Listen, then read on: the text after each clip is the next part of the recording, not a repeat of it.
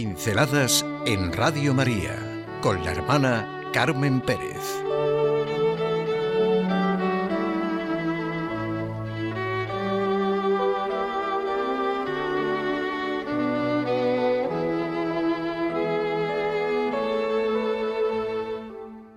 Hablamos de Fátima. El Papa Juan Pablo II beatificó el 13 de mayo de 2000 a los niños videntes de Fátima. Sabemos que el Papa atribuía su supervivencia en el atentado de la Plaza de San Pedro, acaecido el 13 de mayo de 1981, o sea, 19 años antes de la beatificación, a un don de la Virgen de Fátima. Él afirmó que ese encuentro había ejercido una notable influencia en su pontificado. Los hechos del 13 de mayo de 1917 los conocemos. Tres niños pastores, Lucía de diez años y sus hermanos, Jacinta de siete y Francisco de nueve, vivieron una experiencia notable en un pueblo de Portugal, totalmente desconocido hasta entonces. Sobre una encina apareció una luz brillante, dijeron ellos, que rodeaba a una mujer hermosísima. No temáis, dijo ella. No temáis. La expresión que constantemente sentimos los creyentes y que es una de las primeras frases del Evangelio. No temas. Expresión del comienzo del Evangelio de Lucas dirigida a María y del Evangelio de San Mateo dirigida a José. No temas son también las mismas palabras, como nos recordaba Juan Pablo II, que dirigió el ángel de la resurrección a las mujeres en el sepulcro vacío.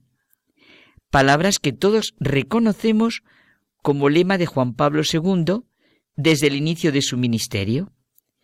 Palabras que siempre pronunció plenamente convencido y lleno de firmeza. No temáis, dice Jesús continuamente a sus discípulos. No temáis, ni por lo humano ni por lo divino. Se repite una y otra vez la misma situación. Ahora es a los tres niños pastores y sintámoslo desde lo más profundo de nuestro corazón.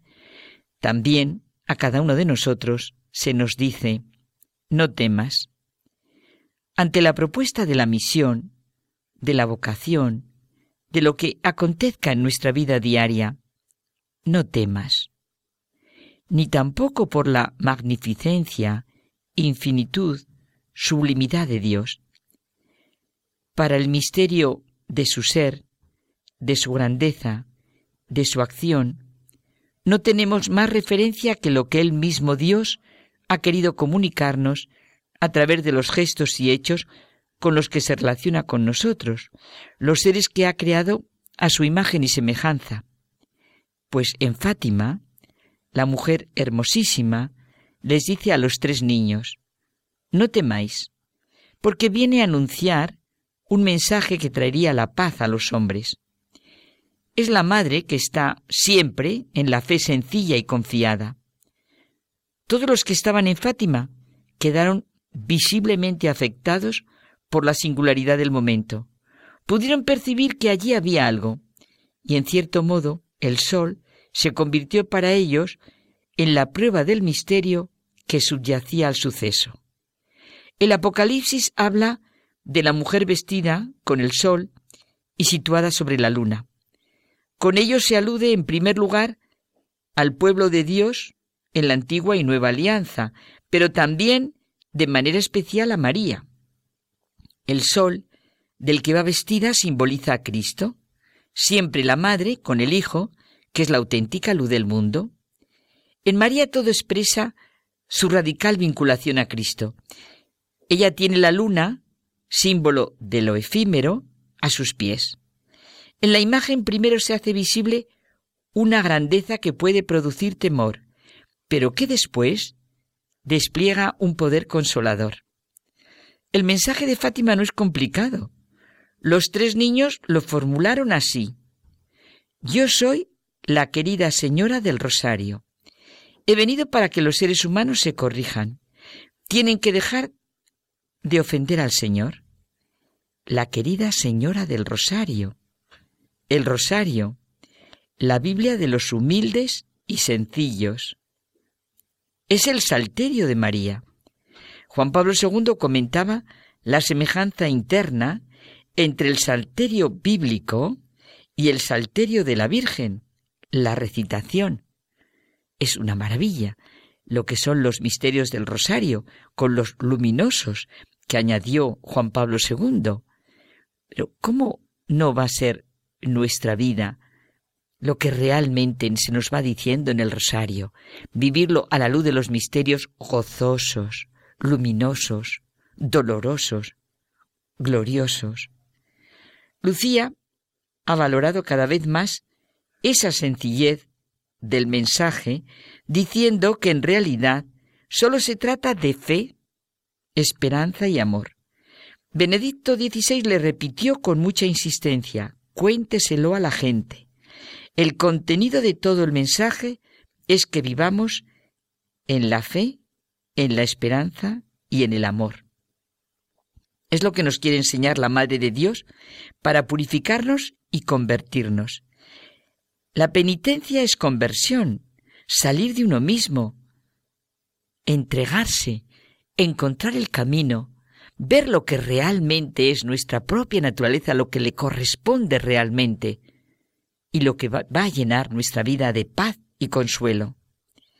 Creo, dice Benedicto XVI, que todas estas apariciones marianas, en cuanto auténticas, no nos indican algo adjunto, añadido al Evangelio. No proporcionan contento para curiosos, sensacionalismo o cosas por el estilo, sino que nos devuelven a lo sencillo y esencial que con tanta facilidad tendemos a pasar por alto. Precisamente hoy, dada la complejidad de todos nuestros problemas, el cristianismo suele parecernos complicado porque los árboles nos impiden ver el bosque. Se trata de ser conducido al sencillo centro, no a cualquier otro lugar, sino a lo esencial, a la conversión, a la fe, a la esperanza y al amor. Parece el leitmotiv de una composición o el estribillo de una canción.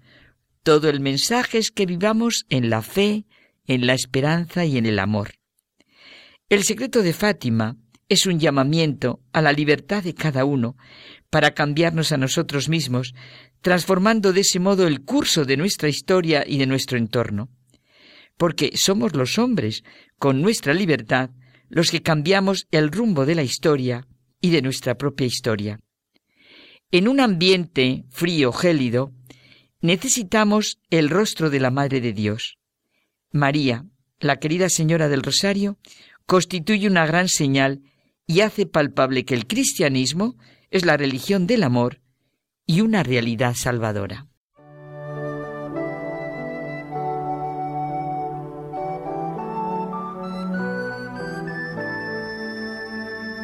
Pinceladas en Radio María con la hermana Carmen Pérez.